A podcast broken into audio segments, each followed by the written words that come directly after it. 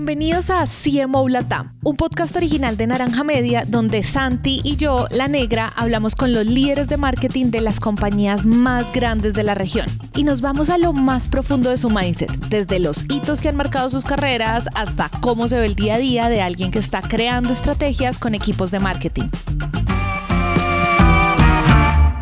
Para el episodio de hoy nos sentamos a hablar con Sofía González y Sofía bueno, soy Sofía González y estoy llevando todo el área de marketing y growth en Flink. Eh, para los que no sepan qué es Flink, es una plataforma de inversiones, la primera en México que ofrece la opción de fracciones de acciones. Entonces permite a todos los, pues todas las personas invertir desde 30 pesos y sin ninguna comisión.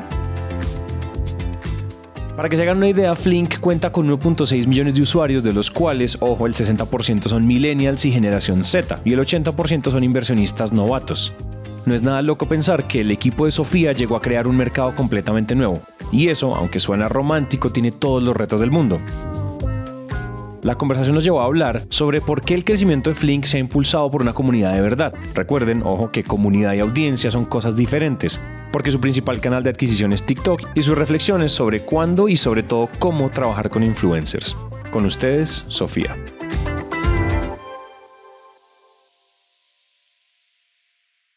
Eh, yo empecé aquí en Flink porque, pues justamente yo estaba estudiando y ahí fue cuando me empecé a meter a todo el tema de marketing. Yo estudiaba animación y arte digital y mi sueño siempre era ir a Pixar. Sí, o sea, mi sueño era así trabajar en Pixar. Y entonces, este, pues a mí me encantaba mi película favorita, Toy Story y todo ese tema. Claro. Y, y un día me, me, pidieron unas ilustraciones, así, oye, nos gustaría que los muñequitos de, como la gente del equipo sean ilustración, tú nos las podrías hacer. Y yo lo vi hasta como, pues, una tarea más, ¿no? O sea, de la escuela. O sea, yo decía, ay, bueno, pues me va a ayudar como justamente para practicar. Y este, me aventé las ilustraciones y todo, y fue que ahí eh, me empezaron a pedir como más eh, cosas de, de, animación y así, pero para redes sociales de Flink. Y entonces pues ya, yo las hacía como feliz de la vida. Creo que ahí uno de, mis superpoderes claramente no es la animación ni la, ni la ilustración. O sea, yo me empecé a meter como en Flink ya en temas más de marketing y fue que me dijeron como, oye, ¿por qué no te metes ya al equipo, no? Este, y yo les decía, pues sí, pero yo no sé nada. O sea, siendo muy honesta, cuando me dijeron, ¿dónde te imaginas a Flink o dónde lo ves? Yo lo primero que volteé y contesté fue, ay, en la radio. O sea, qué pena, qué pena. Y fue mi primera respuesta. Este. Ay, no. Y entonces, eh, pues ya entré al equipo y me cambié de carrera, me cambié a marketing y comunicación. Y pues nada, ahí fue que me empecé a meter y creo que lo principal es, teníamos presupuesto cero y era como, ¿qué podemos hacer con presupuesto cero para empezar justamente a crecer y como traer miles de ideas? Eh, y justamente pues que nos ayudara a posicionarnos, ¿no? O sea, íbamos a hacer una tarjeta de débito y nada más, no tenía yo más contexto. Entonces, creo que lo primero, sí, o sea, lo primero que hicimos y que justamente yo creo que es así como uno de nuestros, o bueno, nuestros wow moments cuando éramos tan pequeños y como en temas de marketing fue que decidimos escuchar a todos nuestros clientes y éramos tan cercanos a ellos que el chat era 24/7 y entonces de repente todos nos metíamos al chat y, o sea, convivíamos con ellos, ¿no? entonces escuchamos su feedback, sus opiniones, eh, como pues todas sus ideas y decíamos, ¿dónde podemos centralizar todo eso y entonces poder desarrollar algo que realmente pues venga de sus necesidades, ¿no? Y fue que creamos una comunidad en Facebook en este, comunidad Flink. Eh, hoy ya son más de 40 mil personas en esa comunidad, pero sí esta comunidad es la que nos ha ayudado pues, a crecer mouth to mouth 100%, ¿no? Este, primero, bueno, éramos el producto de débito y de ahí empezamos a desarrollar todo el producto de inversiones y obviamente pues, la, la comunidad era muy nula, o sea, nosotras, nosotros hacíamos preguntas y como que todo muy a secas, ¿no? Pero cuando creamos el producto de inversiones, nos empezamos a dar cuenta que los clientes eran ellos los solitos los que creaban todo el contenido. O sea, ellos todos los días se levantaban y compartían su portafolio así de hoy mis, mis inversiones amanecieron así. Este, tienen la posibilidad de que como invierten desde 30 pesos en la bolsa de Nueva York, pues reciben los correos de las empresas de que pueden votar en el board de accionistas y entonces tú contestas como todas las preguntas y la, gente obviamente se emocionaba porque decía, no manches que con 30 pesos puedo votar en el board de Apple, ¿no? O de Amazon, claro. sí.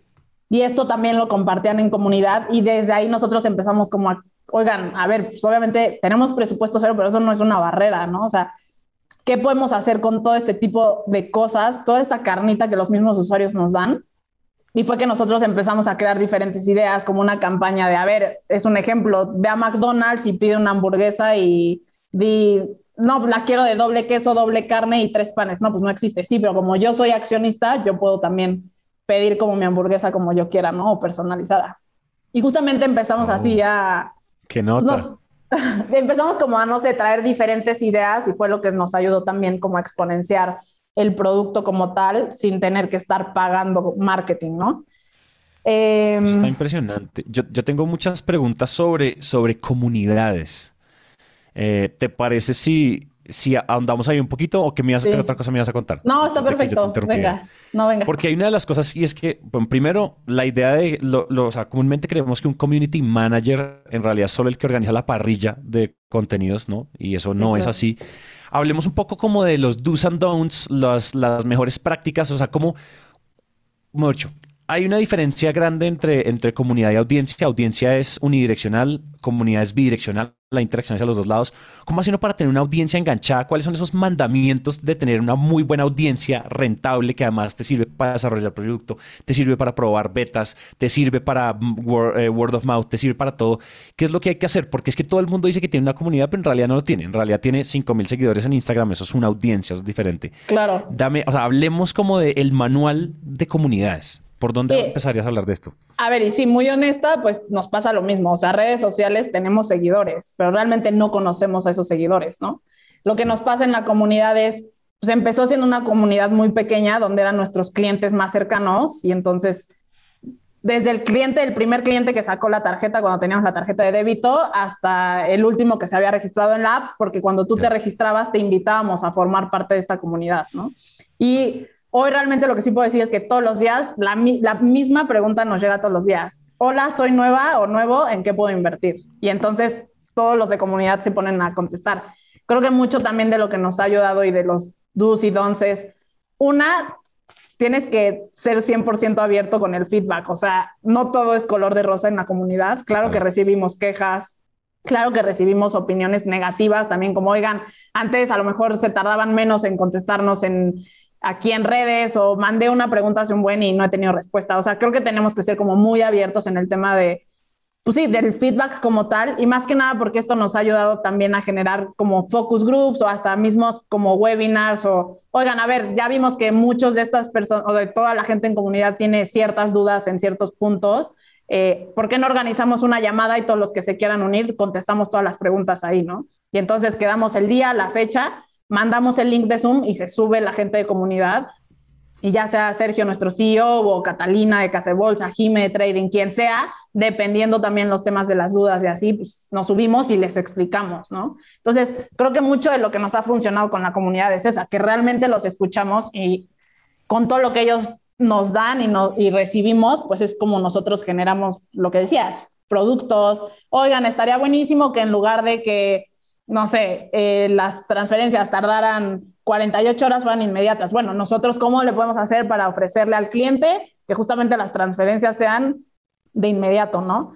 Y pues creo que esa es como la diferencia. Hoy te puedo decir, de nuestros seguidores de todas las redes sociales, pues sí, no tengo ni idea de quiénes son. Seguramente también hay gente de comunidad, pero que no convives con ellos tan de cerca ni los, o sea, los comentarios que ponen en los mismos posts no es lo mismo a lo que pasa en comunidad, que hoy en día la comunidad se nutre de todo lo que los clientes postean, no es como que nosotros tengamos que estar todos los días creando una parrilla de contenido para la comunidad. Si hay una estrategia, todos los días les posteamos como noticias del mercado, eh, les hacemos como también diferentes dinámicas, hasta como sorpresas, este, tenemos como grupos cerrados o si tenemos algún patrocinio o vamos a estar en un evento, Sí tenemos invitaciones especiales para esa gente de comunidad, como oigan, ustedes que están en comunidad van a ser los primeros. Eh, sacamos de ahí gente como de embajadores y entonces de la misma comunidad hay 500 embajadores que nos tienen, o sea, tienen hasta en redes sociales como embajador de Flink y son seguramente los que más nos recomiendan, ¿no? Entonces yo creo que ahí está como el clavo de la diferencia entre comunidad y audiencia. Claro.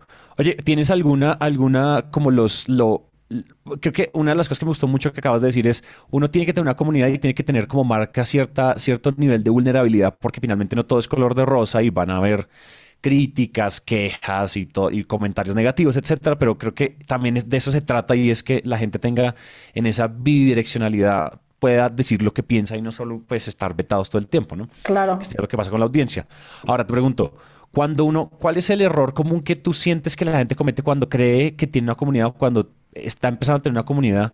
Es decir, ¿cuáles son esos errores que tenemos que evitar alrededor de las comunidades? No sé si detrás de esto hay un método, detrás de esto hay alguna filosofía, detrás de esto es como, oiga, siempre evitamos esto, esto no se hace con una comunidad. ¿Tienen algo de ese estilo? A ver, sí, y creo que justamente hablando del tema de vulnerabilidad, hay muchos que, o sea, tomando lo personal, o por ejemplo yo que todos los días me meto, pues yo no puedo contestar como Sofía y pelearme con los mismos usuarios, ¿no? Porque al final claramente va a haber algún usuario que me puede buscar en cualquier red y sabe que trabajo yo aquí. Pero sí creo que uno de nuestros lineamientos es como al final todas las, las publicaciones sí se aprueban, y justo lo que dices, no baneamos, al menos que haya temas como de publicidad o así que nosotros no queremos como publicidad de otras cosas dentro de, pero es como justamente, pues, dar la cara para todo, ¿no? O sea, sean buenas, sean malas, siempre contestar, que siempre tengan, y nosotros ser los mediadores, porque también obviamente la misma gente que empieza a contestar, pues a veces está mal informada y entonces es como una duda, se puede tornar a un hilo de 100 comentarios y todos malos porque explicaron mal la respuesta, ¿no? Algún usuario. Y es como, a ver, nosotros como Flink, ¿cómo podemos entrar, dar la respuesta que es y dar la certidumbre y la seguridad, ¿no? Que al final es lo que el usuario quiere, están en la comunidad porque buscan información pues, certera y no nada más, eh, o sea, convivir, pues. Y eso creo que también ha estado bastante padre, que en los mismos eventos que hemos creado y así, gente de comunidad que va, pues ya se conoce en persona, ¿no? O sea, no todo es como solo en redes sociales. Entonces también nos ha permitido a nosotros de forma literal humana interactuar con los mismos usuarios. Claro. Oye, entonces eso que me dices, listo, eso está perfecto. Ahora, una de las cosas, ¿cómo incentivas tú a que la comunidad crezca? Es decir, claro, la comunidad crece cuando alguien descarga la app, cuando alguien hace su primera inversión, como quieres entrar acá, pero ¿cuál ha probado ser la forma más interesante de, te voy a preguntar dos cosas, cómo crecerla, pero después cómo rentabilizar esa comunidad, porque esa comunidad supongo que para ustedes como compañía en términos de números ha sido también muy rentable. Pero empecemos por la primera, es cómo hace uno crecer una comunidad. Una cosa es crecer, no sé, descargas en la aplicación, growth, direct marketing, pues, performance, pero que la comunidad crezca es otra cosa. Cuéntame un poco cómo han hecho para que esa comunidad vaya creciendo, porque 40 mil es un número impresionante. A ver, pues sí, aquí voy a tocar como otro tema mucho del crecimiento de la comunidad ha sido justamente orgánico, o sea que los mismos usuarios al momento de recomendar ya sea la aplicación como producto o la misma comunidad, la gente empieza a entrar, o sea, hay días y siendo honesta de que no teníamos nada de budget como para temas de adquisición, pero teníamos 600 solicitudes al día para la comunidad y era como de dónde viene esta gente, ¿no? Entonces, también el tema de comunidad se empezó a esparcir en, en redes sociales, eh, hay gente como microinfluencers que han trabajado con nosotros o que nos han como escrito de, oigan, vi que van a estar en, no sé, Fórmula E o Fórmula 1 o cosas así, ¿cómo le hago yo como para trabajar? Y ellos al meterse a la comunidad son los que la recomiendan.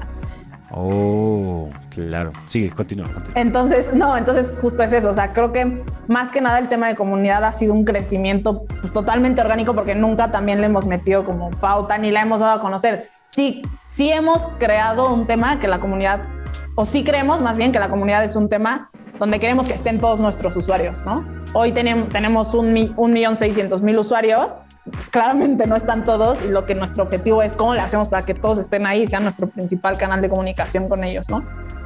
Claro. Bárbaro. Y ahora, y ahora ayúdame a entender, desde una perspectiva meramente negocios, no como apoyar, sino si yo soy tú, no sé, tu CFO y te digo, bueno, necesito ver ROI, retorno de esa comunidad, ¿cómo, me, cómo esto me ayuda a algo?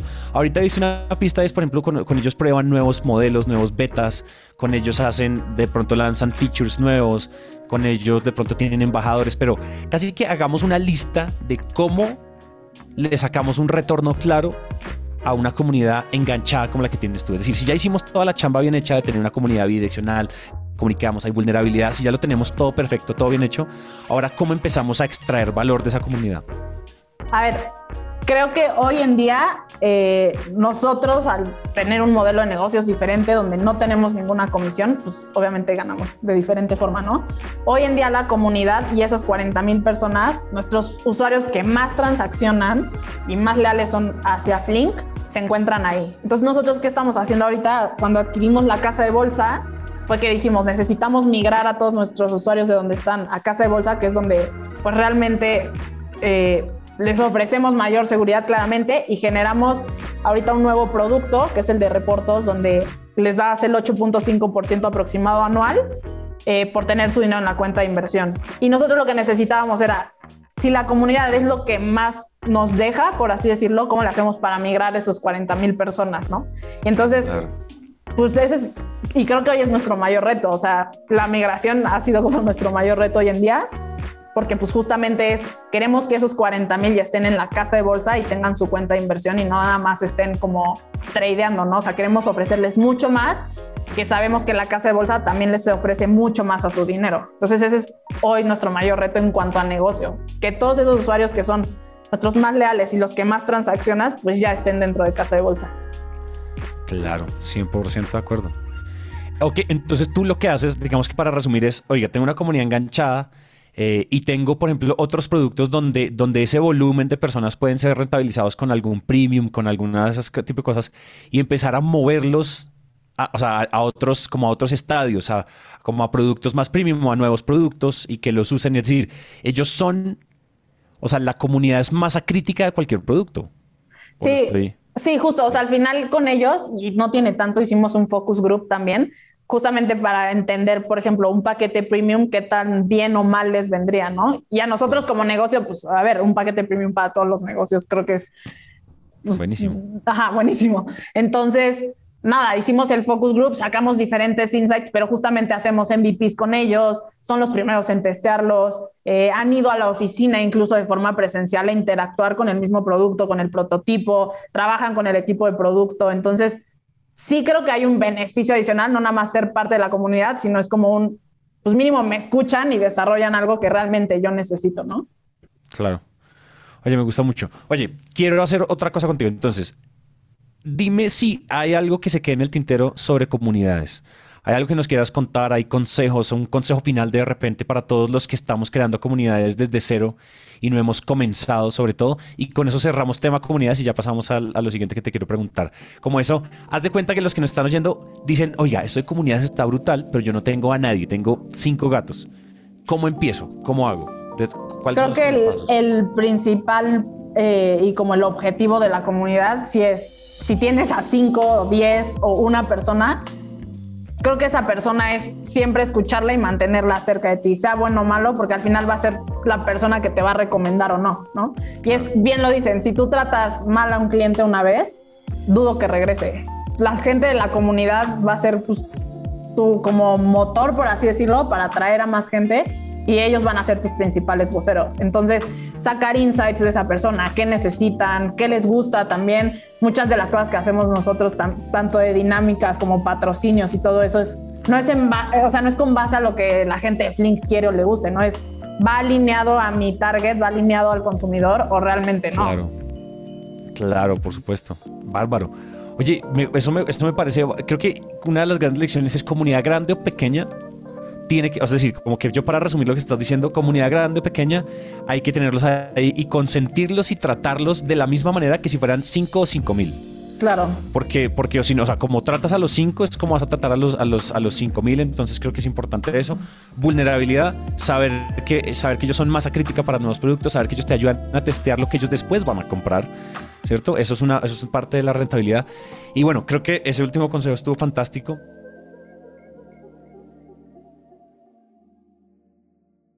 Oye, si yo te pregunto ahorita que tú dijiste, no, pero todavía no creas que lo estábamos dominando. Yo sé que en general las áreas, y sobre todo en startups como ustedes, ¿cuántos llevan ustedes a la, eh, eh, Flink? ¿Cuántos años tiene? En el 2017 fue que se como fundó y en el 2019 fue que lanzamos el producto de inversión. Ya, ok. Oye, 2020, perdón, esto sí es 2020, se lanzó el producto de inversión.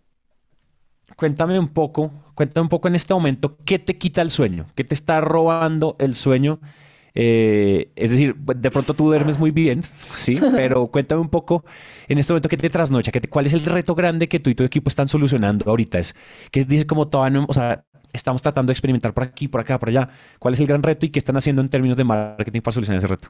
Sí, a ver, eh, creo que el principal es, tuvimos un año difícil el año pasado, fue un año difícil porque no tuvimos adquisición eh, por temas regulatorios y así, pasamos por ahí un tema pues donde tuvimos que parar la apertura de cuentas, ¿no? Entonces nos dedicamos mucho al tema de posicionamiento y estuvimos en muchísimos eventos, eh, patrocinios, que el concierto de no sé quién, el naming y así, muchas cosas que nos ayudaron a posicionarnos como marca. El reto de hoy es justamente nos dan como el, nos abren la llave de adquisición y pues obviamente traíamos un millón quinientos de clientes y decíamos, pues obviamente la misma fórmula, ¿no? Entonces nos abren la llave y nos empezamos a dar cuenta pues que justamente una, el mercado no nos ayuda porque justamente está tan bajo que la gente no quiere invertir y es como cómo nosotros le hacemos para seguir trayendo la misma cantidad de clientes y pues que la gente siga invirtiendo, ¿no? Entonces, en temas de growth, pues justamente nos empezamos a como enfrentar en esos retos y veíamos que había una barrera, pues sí creo que es en términos de educación, porque justamente la gente en lugar de ver el mercado tan bajo, decir, pues voy a invertir, ¿no? Les da como miedo. Y creo que hoy en día, pues es a lo que más nos estamos enfrentando. Migrar a los clientes que ya teníamos en Cacao, migrarlos ahorita a la casa de bolsa nuevas formas de adquisición, porque obviamente la fórmula que teníamos hace dos años cuando el mercado estaba increíblemente bien, pues ya no es la misma la de ahorita, ya no funciona igual. Y pues el tema de retención, ¿cómo yo le hago para que los clientes que yo tenía desde que empezó sigan invirtiendo, se queden, este, y nos sigan utilizando, ¿no? O sea, hoy en día en promedio nosotros no, nos abren la aplicación los clientes nueve veces al día. Puede ser para checar su portafolio, para invertir, para lo que sea, pero pues al final ninguna cuenta de banco, ¿no? O sea, ¿cuántas personas abren la, app de la aplicación del banco? ¿no? Entonces sí creo que se ha vuelto también un tema social. O sea, el hecho de estarte metiendo y ver tus inversiones, cómo va, no sé qué, y justamente compartirlo y decir, oigan, a ver, nosotros a los mismos que trabajamos en Flink, estamos en el equipo, tenemos un canal de Slack y nosotros, oigan, ¿cómo van hoy sus inversiones? Y todo el mundo se pone a comentar, pasa lo mismo en comunidad y en redes sociales, ¿no? Entonces sí creo que hoy en día la fórmula que teníamos hace dos años ya no funciona y hoy en día pues estamos intentando experimentar nuevas estrategias y sobre eso pues ver que sí funciona y que no, claramente no todo funciona y es pues estarle ahí como moviendo todo el tiempo y estirando la cuerda ahí para mover la aguja. 100%, 100%. Bueno, y cuéntame un poco como qué acciones particulares que nos puedan contar, obviamente, están ustedes tomando para, para, para digamos que para ponerle el dedo a estos retos que están teniendo, como acciones particulares o de pronto una anécdota particular de alguna historia, de pronto que haya salido mal. Usualmente los errores se, se aprende mucho. Eh, que, que, que, tengas aplicando, tratando de solucionar estos retos que están teniendo recientemente. A ver, pues siendo muy honesta, nuestro mejor canal es TikTok. Este.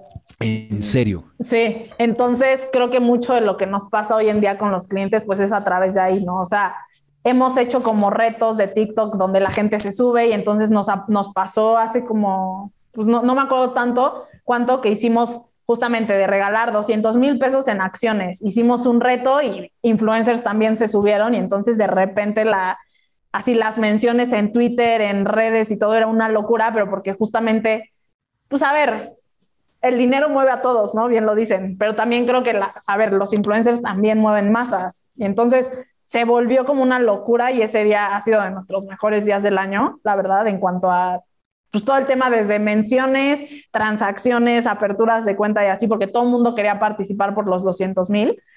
Este, y más que eran en acciones, ¿no? Entonces la gente también decía, bueno, pues si yo me puedo ganar acciones de Apple, de Amazon, así, pues está súper chido y me meto. Em, hoy en día TikTok realmente sí es como al canal al que le metemos como mucho, okay pues sí, como mucho, mucho esfuerzo, ay, sí, porque pues sí, realmente, o sea, de los clientes, nueve de cada diez que vienen de ahí son clientes activos.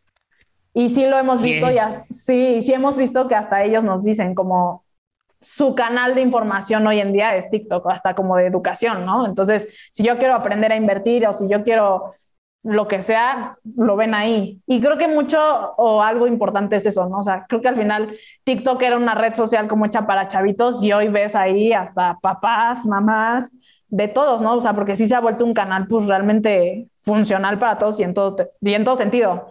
Entonces creo que es eso, o sea, siempre estar como un paso adelante porque al final está, pues evoluciona como muy rápido, ¿no? Y nosotros también, pues hemos ido, o sea, o lo que intentamos es estar evolucionando a la par de nuestros clientes para no quedarnos atrás y que al rato pues no entendamos como sus necesidades o gustos, ¿no? Claro. 100%. TikTok es la, es la primera entrevista que nos dicen como mi canal principal, TikTok. Y en TikTok ustedes hacen, o sea, informan sobre el mercado, hacen concursos, es un poco, ¿cuál es la estrategia ahí? Sí, o sea, en TikTok lo que hacemos es subir como contenido más, pues como de memes y cosas así. También subimos contenido como informativo y si hablamos, no sé, el split de Apple y te explicamos qué es un split y entonces qué va a pasar con las acciones de Apple eh, también si hacemos dinámicas o así, pues también las subimos ahí directamente.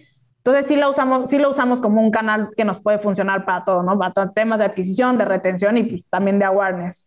Porque pues realmente también, a ver, el algoritmo de TikTok, creo que nadie lo ha logrado entender bien porque un video muy malo puede ser el más viral, ¿no? Eh, sí, sí, sí, sí, nadie lo entiende todavía. Sí, Caja negra. Eh, exacto. Entonces, pues nada, creo que nos ha funcionado bastante bien. no le metemos pauta ni nada porque pues sí, o sea, em, tenemos videos que nos han como funcionado y que sí no hemos como visto la necesidad. Este, pero pues por ahora sí ha sido de nuestros mejores, la verdad. Qué bárbaro. Oye, y si la gente, o sea, cualquier tipo de marca se quiere meter en, en, TikTok, haz de cuenta que esto puede ser, no sé, consumo masivo gigantesco a nivel mundial o otra startup quiere entrar a, a jugar en TikTok como ustedes están jugando. ¿Cuáles crees que, o sea, qué deberían tener en cuenta si se van a meter en, eso para que las probabilidades de fracaso se reduzcan un poquito? O sea, creo que ahí yo sí creo que TikTok no es un canal de venta, la verdad. O sea, hay muchas veces que tú estás en TikTok y te sale el ad de X, o sea, por no dar nombres, pero te salen como muchos ads vendiendo productos como tal. Y sí, en automático, bueno, por lo menos yo, yo los quito. Creo que yo mucho de TikTok lo que sí veo es como product placement, o sea, que la gente use tu producto y lo muestre ahí sin mencionarte y sin de verdad no ser un canal de ventas, sino más que nada como pues yo invierto no sé qué y sale como la interfaz de Flink, ¿no? O cosas así. Pero sí no creo que sea un canal de venta. Y dos, como subirte a tempo, o sea, como a tendencias. O sea, creo que TikTok es mucho como de estar en tendencia todo el tiempo y a ver, todo el mundo hablas con chavitos y así, todo el mundo te hace el baile y te habla de, ay, ¿no viste cómo le contestan? Y yo, bueno, no, pues no. Pero sí creo que muchos de tendencias porque justamente, pues como marca, te tiene, o sea, todo el tiempo tienes que estar actualizado, ¿no? Entonces, si te quedas tantito atrás, puede que un hashtag o una tendencia se haga súper viral, te subes y tú también te súper viralizas. Entonces, creo que es eso, más que nada no crear como contenido que puedes encontrar en cualquier otra plataforma y como, no sé, que sea hasta como spameable, ¿no? Claro, claro. Que sea spameable. Hay una cosa, y es que finalmente, si ese no es un canal de ventas, es un canal de awareness, es un canal para retención, es lo que dijiste, es como usarlo de contenido muy inbound, como de, de agregar a la comunidad y eventualmente eso va llenando tus otros funnels probablemente, ¿o qué? Exacto. Sí, o sea, como que pues venta puedes utilizar o hacer otras cosas, yo creo, pero sí creo que TikTok es generar contenido de valor y que al cliente, bueno, al cliente no, pero a los usuarios les guste y que, pues sí, creo que TikTok sí te puede crear un tema de viralidad totalmente.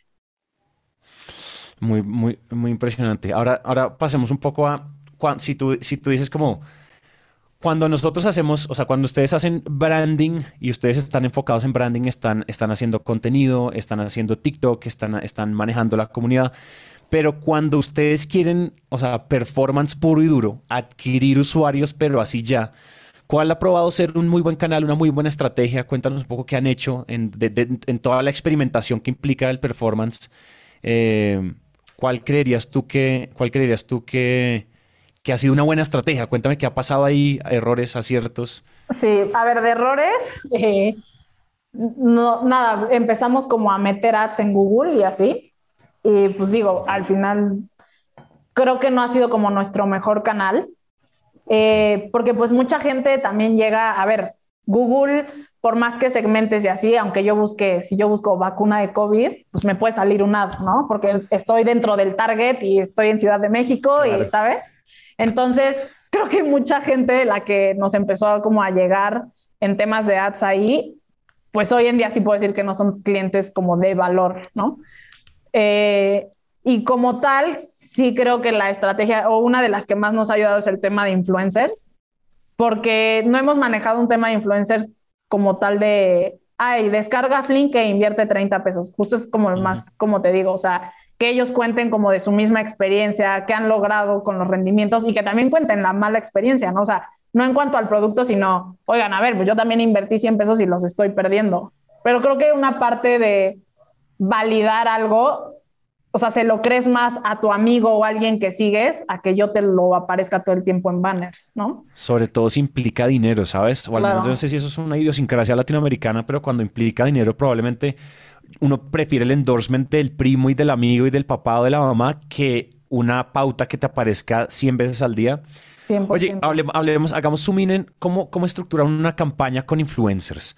Porque creo que esas es de las cosas que solemos hacer muy mal. Y es como, oye, aquí está el copy, aquí están los talking points, haz dos historias. Hola, eh, con Flink puedes entrar y invertir de 30 pesos. Aquí les dejo el link. Bye, amigos. Es como, eso no va a funcionar para nada. Eh, sí, no, ya todo el mundo ni se la cree, la verdad. Ya no se lo creen, ya saben que es sí, sí, ya. Lo que nosotros hicimos y que creo que ha sido de nuestras mejores campañas con ellos, bueno, a ver, creo que tenemos dos como temas. La primera fue que los mismos influencers desde sus redes eh, participen dentro de nuestras dinámicas. Entonces así, pues también validan, ¿no? Que justamente, a ver, tú al ser un producto de que justamente tienes el dinero de los clientes, tienes que generar seguridad 100% y es lo que más vendemos, ¿no? Entonces, el hecho de que ellos participen y así, pues es lo que yo te digo, no es lo mismo que me lo diga mi hermana o mi prima a pues que yo en redes sociales me salga tu cuenta random y quiera participar, pues no creo que vaya a pasar. Entonces, el hecho de que ellos también tengan como ese engagement con nosotros y participen dentro de nuestras redes sociales, pues nos ha ayudado a generar esa eh, seguridad y confianza, ¿no? Sobre la demás gente. Y que si tú también eh, X influencer la utilizas ah, y te sigo, pues yo también la quiero. Eh, y la otra es este, hicimos como, como que agarramos un batch de influencers que no, no hablaban como tal del producto, sino hacían más como un, hicieron como videos, pero pues más como chistosos, cagados, la verdad. Sí, sí, sí. Y entonces era más ahí como mencionar la marca y como pues, qué podían hacer, pero siendo muy ellos y como muy orgánicos. O sea, yo no te di un guion, ni te dije, simplemente a mí me interesa que menciones Flink y que digas que puedes invertir. No sé, estoy dando el ejemplo, ¿no? Pero justamente creo que darles un guion y cinco mensajes clave, lo único que genera es que lo lean y que la gente no lo crea. Bárbaro. O sea que entonces, o sea que digamos que el proceso pasa para, digamos que yo soy un influencer ah, con el que ustedes quieren participar y, estamos en el Zoom inicial de, oye, Santi, nos encanta tu audiencia, eh, queremos, como queremos eh, estar como participar en tu audiencia, ta, ta, ta. tú ya no le dices, tú al, influencer ya no le dices, oye, eh, agárrate, agárrate los, los talking points y el script y léelo, y este es el código. Sino, o sea, como ¿Qué les dices? ¿Cómo, sí, como que creamos más una narrativa. O sea, como que creamos más una narrativa. Uh, y entonces, y creo que, a ver, también teniendo un storytelling lo hace mucho más sencillo, porque cuentan ellos una historia en lugar de nada más voltear y decir, ah, invierte con, a través de Flink 30 pesos en la empresa que quieres. Pues no.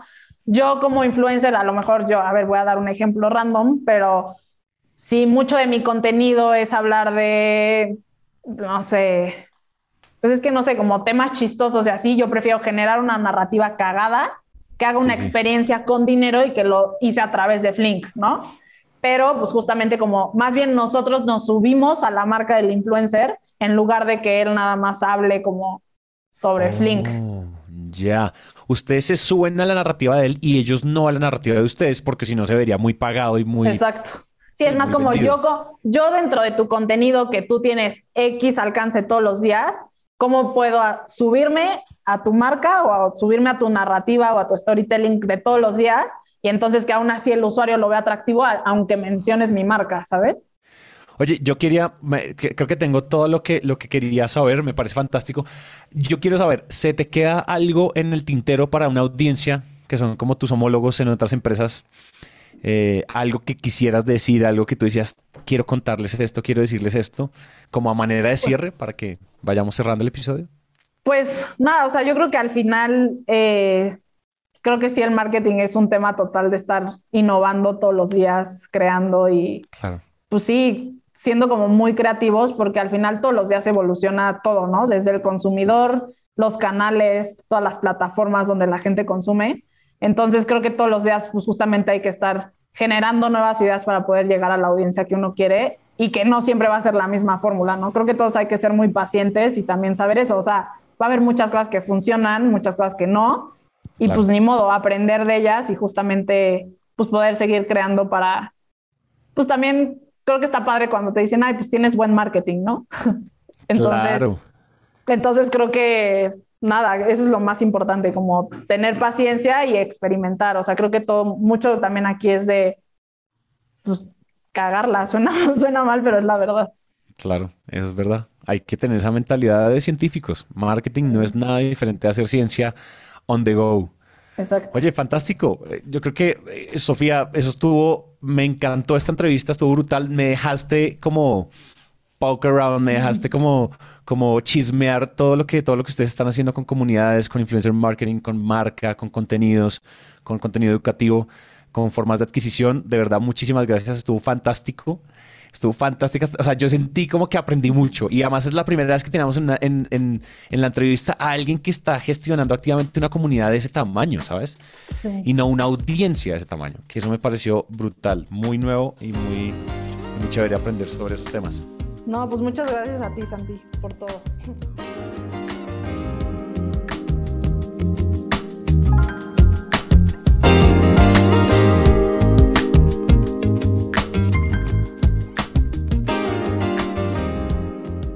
La producción de este episodio fue realizada por Ana María Ochoa y Juan Pablo Ramírez, booking por Catherine Sánchez y el diseño de sonido por Alejandro Rincón. Si Latam es un podcast original de Naranja Media, yo soy Santiago Cortés y nos vemos la próxima semana.